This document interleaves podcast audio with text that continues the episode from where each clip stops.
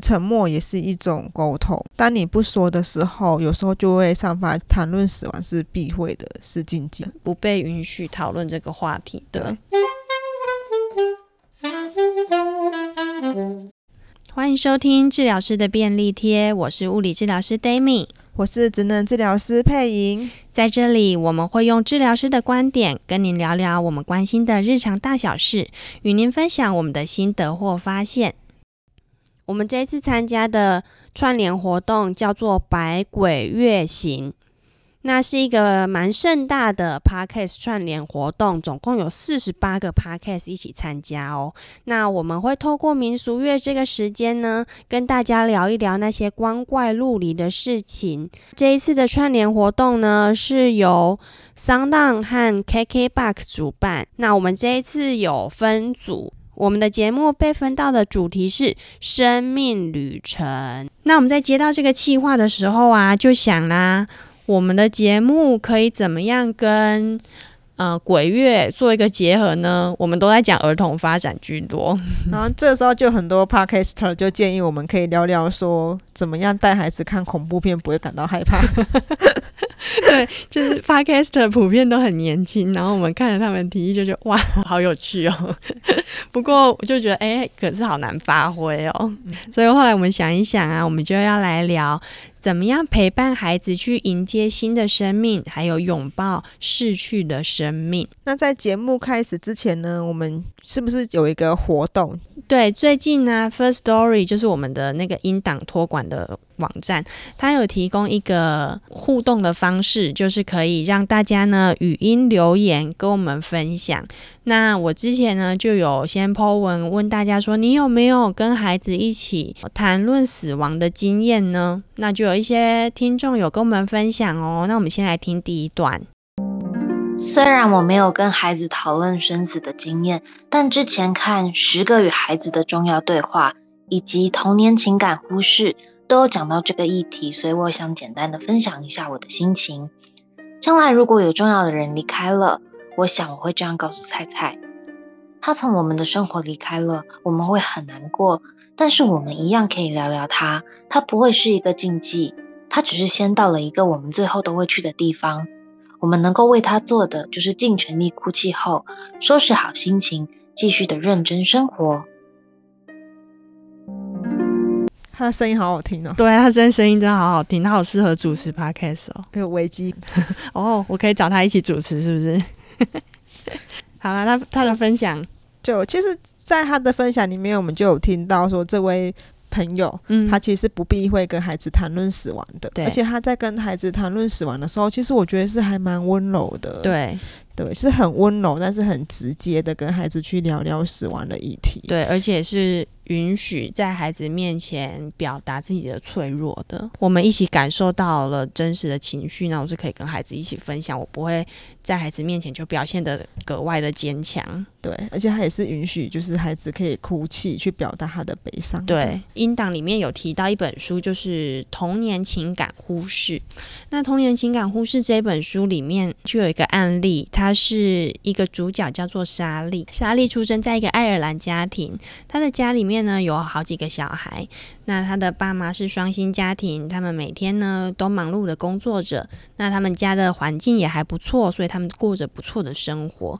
莎莉八岁的时候，他听到父母在讲悄悄话，他不知道他们在讲什么，不过他可以听出其中有几个字好像是跟癌症有关系，但是没有人跟他说明这些。直到爸爸没有再去上班，整天躺在床上。可是啊，家人还是跟他们说，一切都会好好的，你们小孩子不用烦恼这些事情。又过了几个月，莎莉放学回家的时候，她的姐姐走过来跟她说：“爸爸走了，他们把他带走了。”接下来的好几个月，姐姐这句话都是重重的打击莎莉的心。可是啊。妈妈并没有跟他们讲太多，妈妈变得沉默寡言，闭口不谈莎莉的父亲，也不谈他的离开。他没有和任何孩子直接谈论这件事，他让到家里帮忙的邻居、阿姨、叔叔们照顾孩子，给孩子一些指示，试着让孩子的生活尽量保持正常，过着他们应该有的日常作息。所以啊，就会有一些其他的人带莎莉去上钢琴课，带她去看棒球比赛。只有一天，他好像有一点点不一样，就是爸爸葬礼的那一天。可是葬礼结束之后，也没有任何人开口谈论父亲的死亡。莎莉很怕对妈妈说话，或者是问她任何的问题，因为在父亲离开之后，妈妈的脸就像石雕一样，她很害怕会让妈妈的脸碎落一地。莎莉绝对不想伤害自己的母亲。那这个案例就分享到这边。作者呢，后来遇到莎莉的时候，他已经四十岁了。那他是一个成功的生物科技工程师，他有自己的房子，他有自己的狗，他有自己的兴趣。可是啊，他来找心理治疗，因为他说：“我从八岁开始就不知道快乐是什么了。”透过这个案例，就是我们很想传达的。当我们没有跟孩子多做解释，但是其实孩子真真切切的是感受到环境的变化，还有周边的人的情绪的。所以这边我们接下来会跟大家聊聊一些大家对于死亡的一些迷思。有一句话是这么讲的：如果你长大到懂得去爱，你就会懂得悲伤。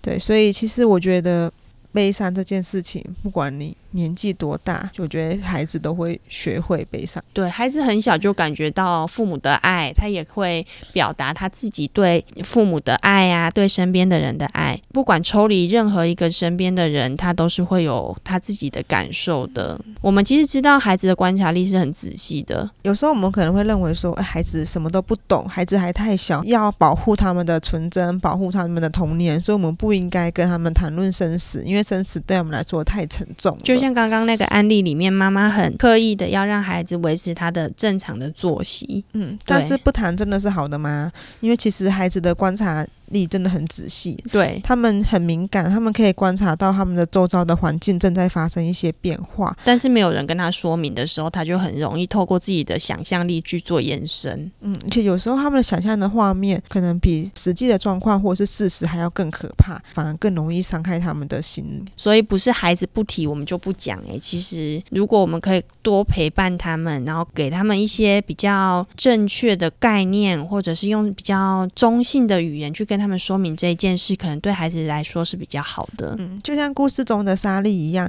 他不提，并不代表他对于死亡是没有疑问的。他其实对于爸爸的死亡是充满了疑问，他他很想要得到一些解答，但是他很害怕他提了，他妈妈会因此而崩溃。所以有时候孩子并不是没有问题，他们只是在等大人的允许来说出他们的对于死亡的想法，来说出他们对于死亡的问题。他们会很想知道死亡的原因，尤其是四到七岁的孩子，他们会很想要知道说，诶，是不是我做错了什么，才导致我爱的人离开？我记得我在成长过程中有一个阶段，自己就会很害怕家人死亡或者是离开，可是那时候其实根本就没有发生什么事，但是就是自己会觉得莫名的不安。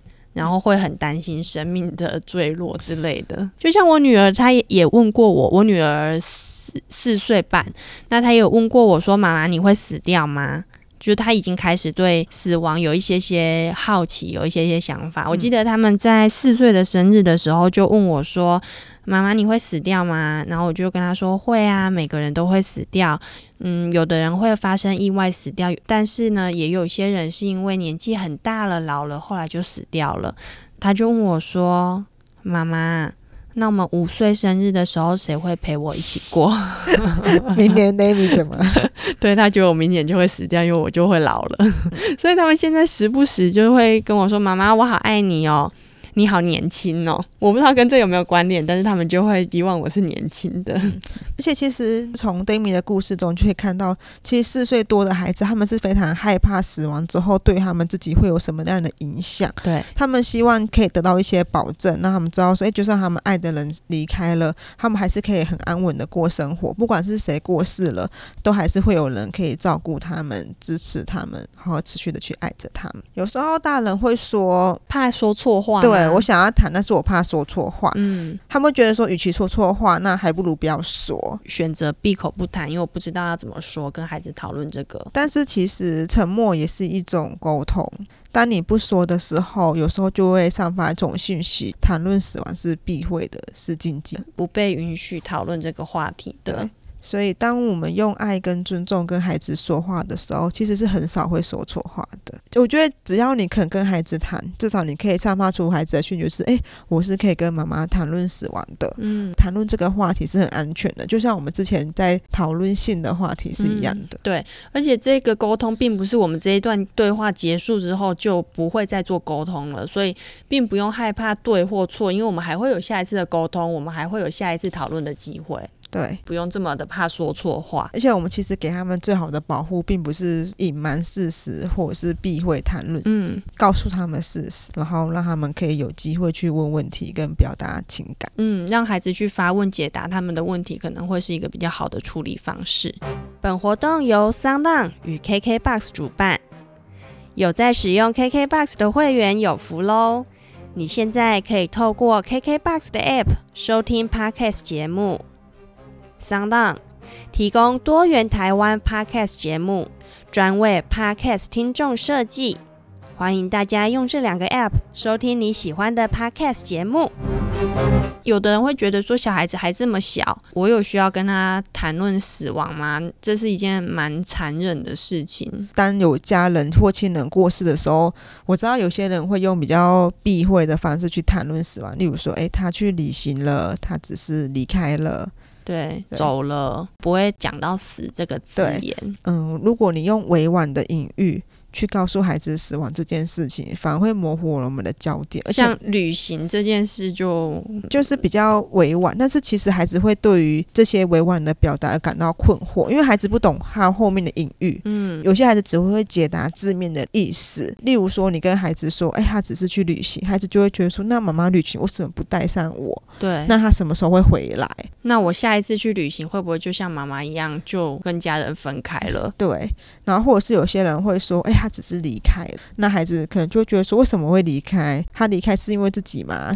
然后他还会再回来吗？所以孩子会觉得离开，他们会觉得自己被遗弃。对对，那睡着了为什么就不醒了？为什么睡这么久？对，孩子会充满了困惑。嗯，我有一个朋友的故事，就是他朋友的朋友。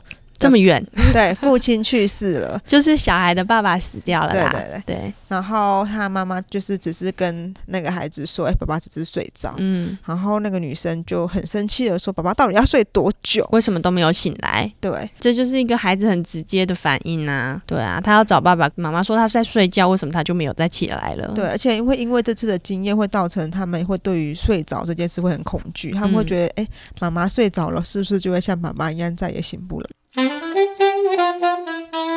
我们来谈谈孩子对于死亡的概念的发展好了。两岁以下的孩子对于死亡没有真正的理解，但是呢，他们还是会被死亡影响。对于死亡的代表的意思，他其实不明白，因为他们会专注在现在，但他是还是可以感受到死亡。当某个重要的人死去的时候呢，他会意识到失去还有分离。他也会对周遭的人的情绪、还有行为啊，还有作息改变有所反应，但是他可能没有意识到说是永远的分开。例如说，他们可能会发现到身边的某些人不见了，或者是宠物不见了，他们会很想念，然后也会去找，嗯，然后会因为他们找不到而感到一些焦虑。这个时候呢，孩子就很需要熟悉的其他的大人陪在身边。当然，维持应有的作息是很好的，但是同同时，我们要照顾到孩子的情绪，还有他的安全感，因为他需要知道自己是安全的，那知道自己是会被好好对待的，就可以安抚他比较不安的情绪。等孩子到了两到四岁的时候，他们还是没办法理解死亡就是永远，嗯，他们会觉得死亡是暂时的，而且是可以被反转的。例如说，当你告诉孩子说：“诶，妈妈不会再回来了，妈妈去世了。”嗯，然后过了一个小时之后，他就会问你说：“诶，妈妈在哪里？”对，对，他们不知道不会再回来，永远是什么意思？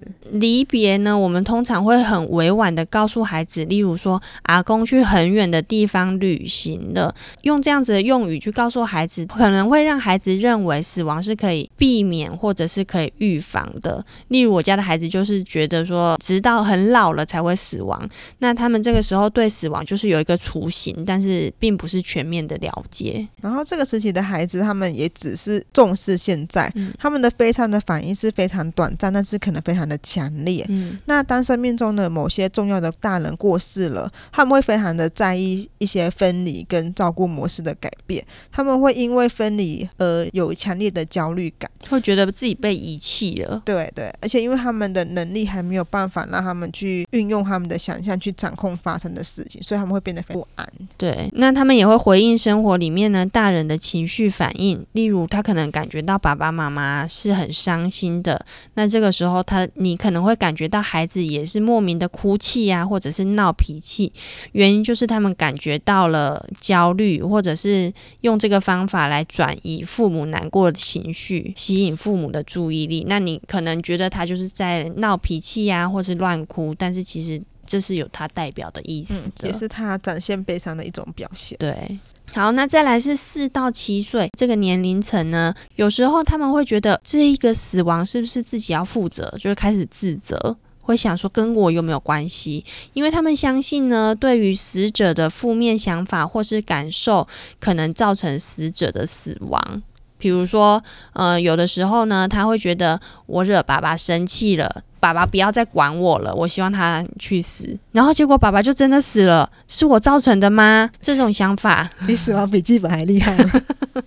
对，小孩子就会觉得会不会真的是我造成的？然后他就可能会开始反省自己啊，或者是不敢说啊。这种想法就源自于他们认为他们所属的环境中每项事物都是以孩子本身为中心，然后他们觉得可以掌握发生的事情。那他们透过媒体呀，或者是透过一些外在的讯息接触到死亡，然后他们就会开始相信说，只要我不要有那种不对的想法，或者是诅咒他人呐，也许就可以避免这些死亡。嗯，而且因为他们开始会有一些社群的生活，嗯，社交的生活，所以他们会开始从媒体或者是学校谈论到死亡。那因为媒体的死亡都是报道一些社会新闻的案件，就比较夸大一些。对，例如说，哎、欸，自杀啦，或者是一些谋杀案，嗯，所以他们就觉得说，哦，我只要保护自己，嗯，然后我只要注意周遭的安全，这死亡是可以被避免的。嗯，你不是有一个很宅的例子要讲吗？就我听不懂的那一个。我刚刚也讲了一个，你说《死亡笔记本》哦，《死亡笔记本》我知道啊。我先讲另外一个例子好了，就是我们刚刚说他们会觉得是他们的想法而造成死亡，是有一些年龄层的孩子会把彼此不相干的事情跟死亡连接在一起。例如说，有一个孩子在姐姐死去那一天买了某项玩具，然后他就会把姐姐死亡的原因归咎于那个玩具，他觉得那个玩具就是一个。不祥不祥的征兆，对，所以如果你没有特别跟孩子解释死亡的真正原因的时候，他就会有一些这些错误的连接。嗯，大家小时候有没有看过玩偶游戏？我连听都没听过啊！你你可以安静。好好好好，我休息一下。主角羽山秋人的妈妈就是在生下羽山之后，因为难产而去世了。秋人的姐姐就把母亲的死亡归咎于弟弟。他认为说弟弟就是恶魔带走了妈妈，那秋人也会认为说，哎，对，就是妈妈的死亡就是自己造成的，那他变得比较叛逆，然后跟家人之间的情感也比较疏离。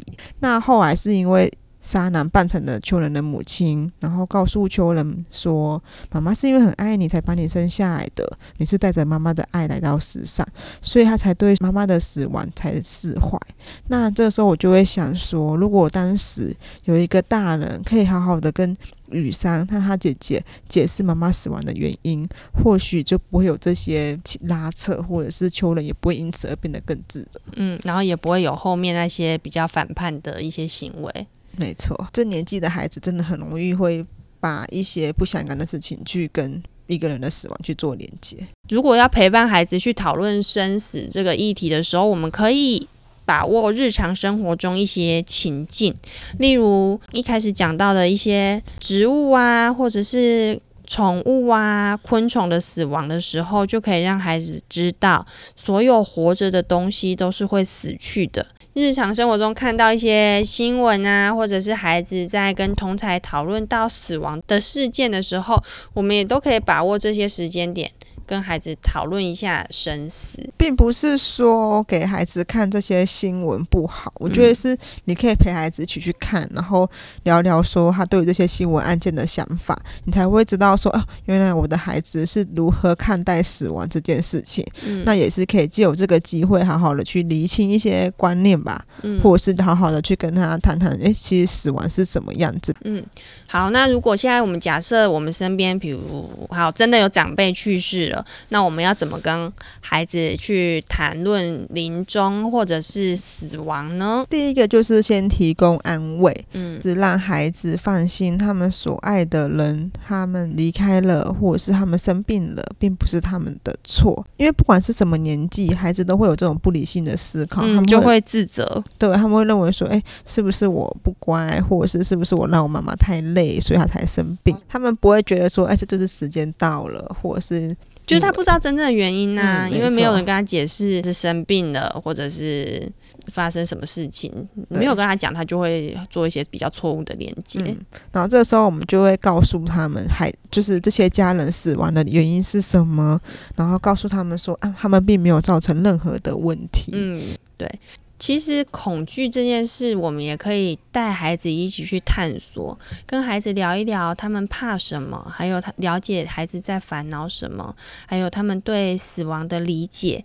像我就问了我的小孩说：“你们觉得人死了之后会发生什么事？”然后他就说：“哦，就会被烧一烧，然后装到一个罐子里面。”我不知道他在哪里看到的，他们就做了这样的诠释。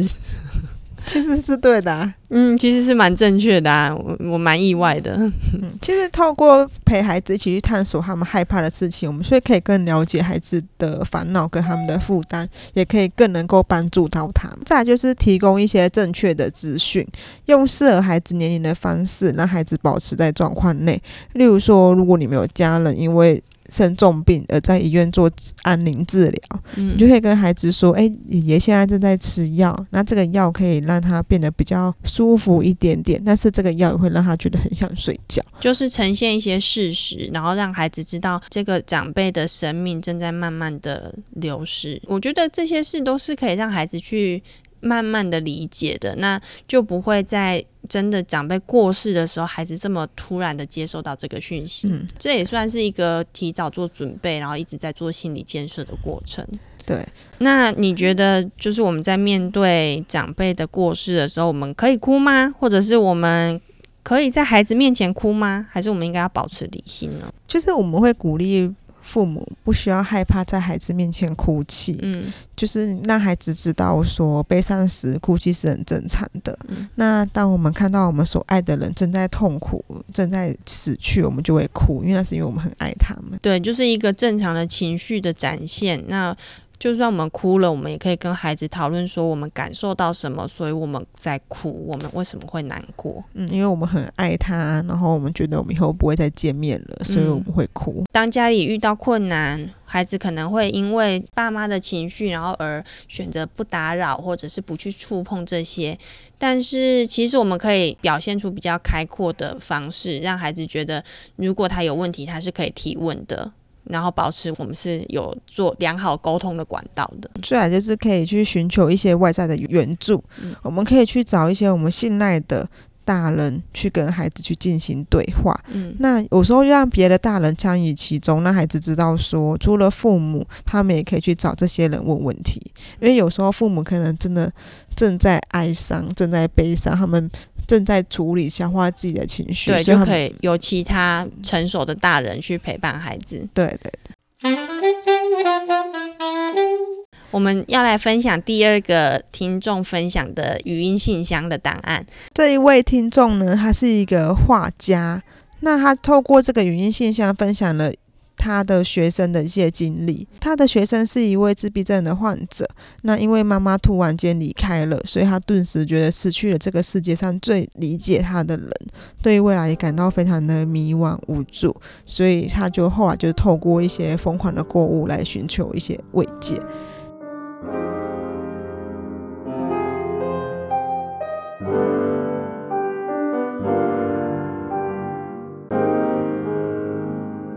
大家好，我是曼妮。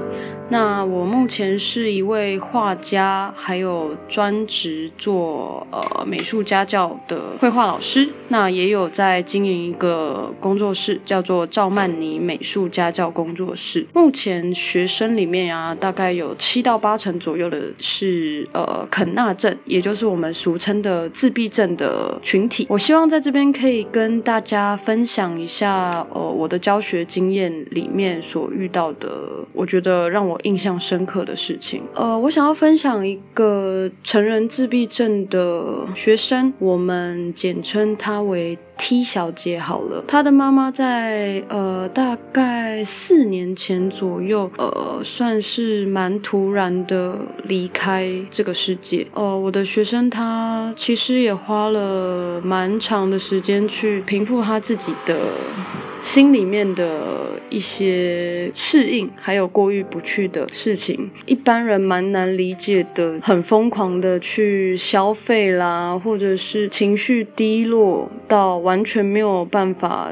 呃，住在原生家庭里面，因为除了妈妈以外，其他的家人并不是这么样的了解 T 小姐她这三十几年来所面临的身心上面的一些煎熬跟状况。在妈妈离世之后，她才突然意识到说，哦，原来她离开了妈妈的羽翼之下，她是这么样的一个无助的人。在妈妈还在世的时候啊，呃，其实妈妈花了非常非常多。的时间陪伴跟教导他这个社会跟他人怎么样去相处，我觉得在他跟我分享那一段伤痛的过程当中啊，有有几句话让我非常的印象深刻。他本来是一个非常怕黑的。的人。突然有一天，呃，晚上的时候，他哭着跑出去。哦，因为他住的地方是有很多大树，在他的房子之外，他居住的地方之外的，他就是跑到外面，然后去跟树讲话，因为他跟人的交涉上面的困难，所以其实有时候。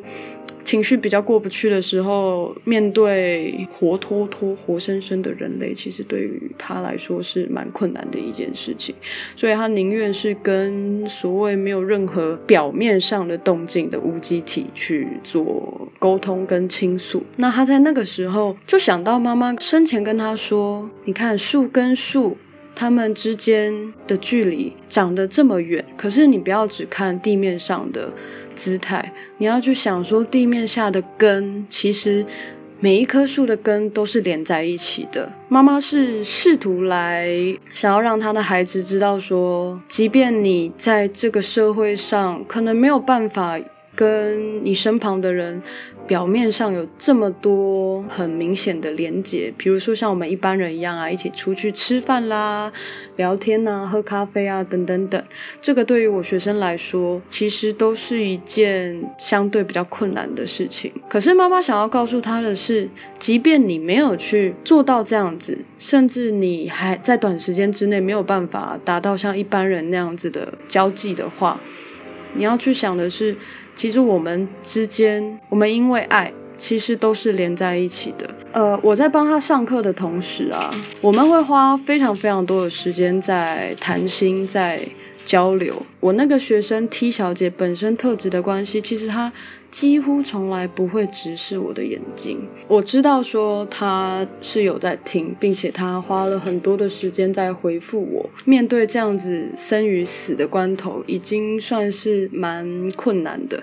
可是经过了这些年，他愿意去敞开心胸跟我这样子一个算是过客的老师吗？我不确定。他愿意跟我聊这些事情，其实让我觉得蛮感动的。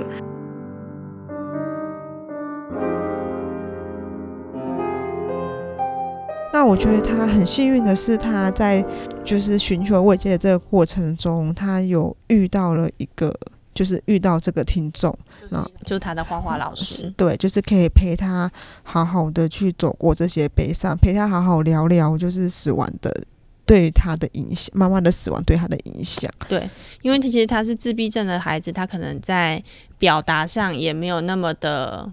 没有办法完整的表达自己的感受，但是当有一个人愿意听他说话，然后告诉他嗯，就像我们刚刚讲的，告诉他一些事实，关于死亡的事实，还有跟他谈论他那些伤心的事，其实对他来说也是一个情绪的出口。平常我们在跟孩子相处的时候，你可能都观察到，孩子对于他困惑的事，他会。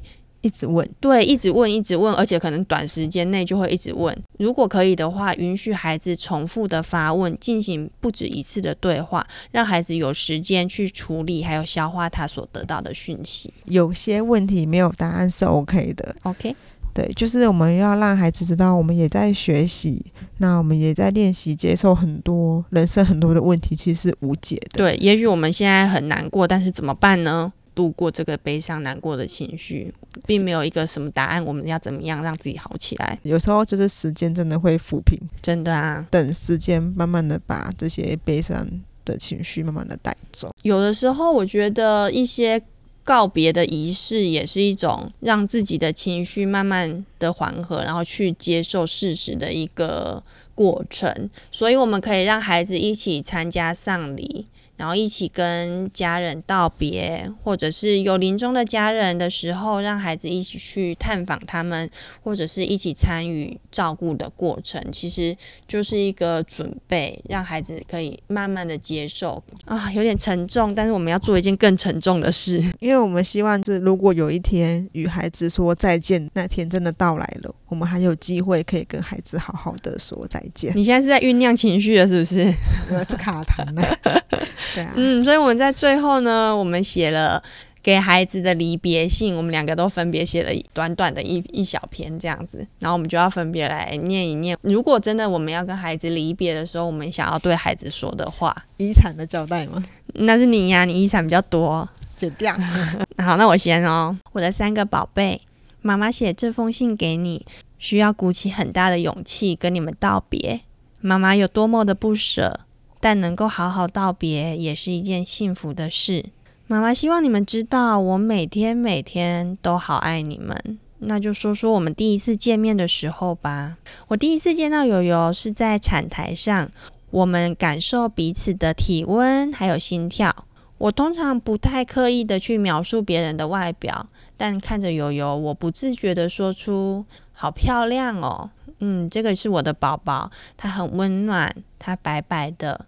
这是我们第一次的肌肤接触，然后呢，阿迪也来了。阿迪黑黑瘦瘦的，也趴在我的胸前，我觉得他很有喜感。我最喜欢阿迪在我的胸前嗷嗷待哺的模样。每每看着你们趴在我胸前，我都感到无比的满足。陪着你们长大，我们一直努力给你们富足的生活，无论是情感上或是生活体验上。你们也跟着我们迎接了妹妹来到我们的家。爸爸总说妹妹是我们的小天使，对妈妈来说，你们三个都是我生命中的天使。能跟你们相遇是妈妈生命中最棒的礼物。也许妈妈没办法继续陪在你们身边，但我希望你们知道我爱你们。从还没跟你们见到面，知道你们在妈妈肚子里的时候，我就已经爱上你们了。我知道你们会因为妈妈的离开感到伤心，这是很正常的感觉。每个人失去自己所爱的人都会很不好受。我们很幸运的是，你们三个有彼此作伴。希望过一段时间之后，你们就可以自在地分享彼此记忆中的妈妈，讨论关于妈妈的事，就如同我从未离开你们一样。而你们会知道的，妈妈真的从未离开你们。有点难，当然啊，离别就是很感伤啊。然 后我现在讲不出，为什么？情绪真的真的。你看我的，你听完我讲我写的，你会情绪很满，是不是？就是还是会有一些共鸣啊。我我今天在写的时候，我真的写到就是就是眼眶泛泪，但是又要忍住，然后我就决定去走一走，再回来继续写。就就想到跟孩子分分开离别，真的是有点。太痛苦了。就是我想问一个问题。好，你说，爸爸怎么了？为什么只剩下他们三个人彼此作伴？没有啊，爸爸当然也是在他们身边呐、啊。只是我是说，他们同为同样差不多年纪的，他们会彼此作伴啊。也许我跟爸爸一起车祸死了，我看得更悲伤，觉得 爸爸爸爸怎么了？哇，也是蛮惨的。对啊，因为不知道当时的状况啊，就不做假设了嘛。嗯，那我先呼吸一下。好啊，好，那换我跟我画。好。冰冰，当你听到这段话时，你多大了呢？还是像现在一样喜欢黏着我要我抱抱吗？我经常想象你长大的样子，希望自己可以很幸运的看你长大，参与你人生的每一个时刻。但有时候我也必须从你的人生中离席。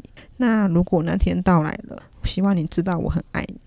虽然死亡让我们分开。我们不会再见面了，但我们的爱跟记忆并不会消失。妈妈依然活在你的心里，活在每个爱妈妈的人的记忆里。如果你想念妈妈时，你可以听听这段录音，就很像每天晚上，妈妈还在你的身边陪你说话到你睡着。也许你会很害怕。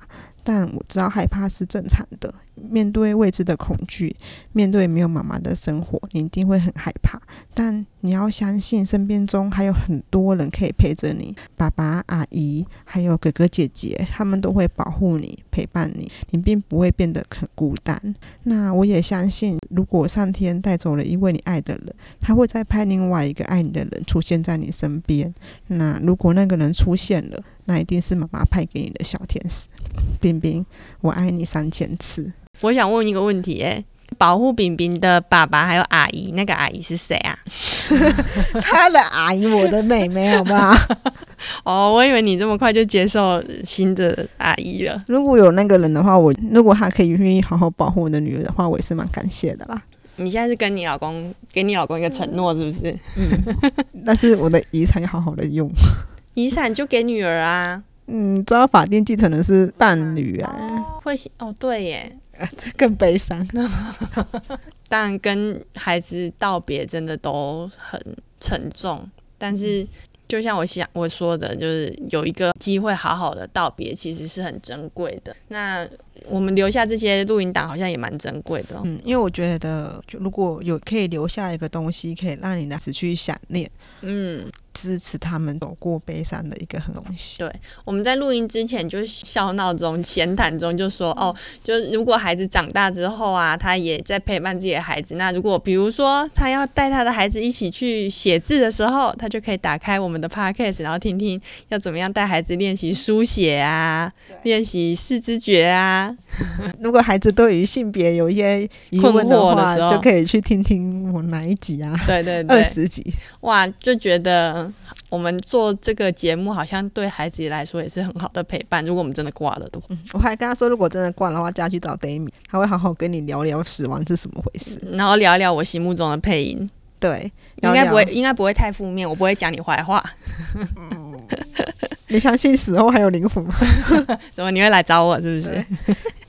其实我也很希望，就是如果真的那一天真的发生了，我的孩子是可以被好好解释死亡的。对，是有人可以陪伴他们的。嗯，然后就是直接来告诉他说：“哎，我们真的不会再见面，因为我很不想要有他有一些错误的期待。对，就我不想要孩子来找我。对，嗯，录完这一集之后，好像就是觉得做了一个交代，哎，觉得节目好像收一收也差不多了，是一个很棒的结尾，哎。”对啊，开玩笑的啦，吓吓大家。以上呢，就是我们今天关于生命旅程所为大家制作的节目，希望大家喜欢。在我们的生命旅程的这个主题当中啊，还有很多其他的节目哦，例如像鸡蛋糕主持的“维维你还好不好”，他要聊一聊那些丧礼留给活人的作业；还有酱料新生，酱料新生呢会跟大家介绍大体老师的温柔与严厉。大体老师就是以前我们上解剖课会接触到的大体老师，我们都非常尊敬。然后呢，还有孩子睡了，孩子睡了跟我们一样是在儿童与家庭分类当中，然后是一个很受欢迎的节目。那他们会聊关于在成为小孩之前，他们都是鬼，诶，蛮有趣的主题哦。从主题上还看不出来他们要聊什么，所以大家可以去听听看。超级好兽医呢，他们会聊。狗为什么会奔高雷？超级好兽医每次都很会选题目。上一次端午特辑的时候，他们聊蛇的照顾，因为《白蛇传》，我每次都觉得兽医师选的题目都好有趣哦。还有这个组别里面最大咖的就是法克电台，大家可以去听听看桂志站长。贵智的智是省智慧的智，再次重申。嗯，法科电台为大家准备的题目是“冥婚行不行”。我们这一组的强棒的节目，欢迎大家去搜寻、去收听哦。在哪里找到他们的节目呢？可以在我们的 Show Note 里面的网址找到他们。那我也想要推荐大家去听听看其他主题的节目，例如鬼娱乐主题里面的九十六趴适合你，他们是一个关于剧追剧的节目。那他要跟大家介绍的呢是七月嘎铃顺真正的 Netflix and Chill。你们知道九十六趴适合你的名字是为什么而来的吗？九十六趴适合你就是每次你打开 Netflix 的时候，它不是会有推荐的影片，然后就会写说几趴适合你。所以九十六趴适合你，就是在聊剧的节目，是不是很棒的名字？很适合，对不对？然后我还想推荐大家去听听看鬼宅主题当中的社群学什么，社群学什么的贤派呢，非常喜欢他的节目。那他这次跟解锁地球的尚杰一起录音，他们要一起聊那些搜寻不到的灵异景点，听起来就。有点毛骨悚然，但是又很想听。然后我们的好朋友。建筑家，建筑家的前身就是日婆面。之前我们跟他们一起聊关于儿童的共融公园主题的那个日婆面，他们现在已经改名喽，他们改名叫建筑家。那这一次呢，他们用建筑设计师的观点，要跟大家聊聊建筑迷信什么，还有风水师的话题，是不是都很有趣呢？我们这一次鬼月特辑的节目都超强棒的，希望大家呢能够有一个丰富的民俗月。诶，这样讲对吗？好像怪怪的不过，希望大家喜欢我们这次的计划，希望大家听 podcast 愉快。谢谢你们的收听，我们下周见，拜拜。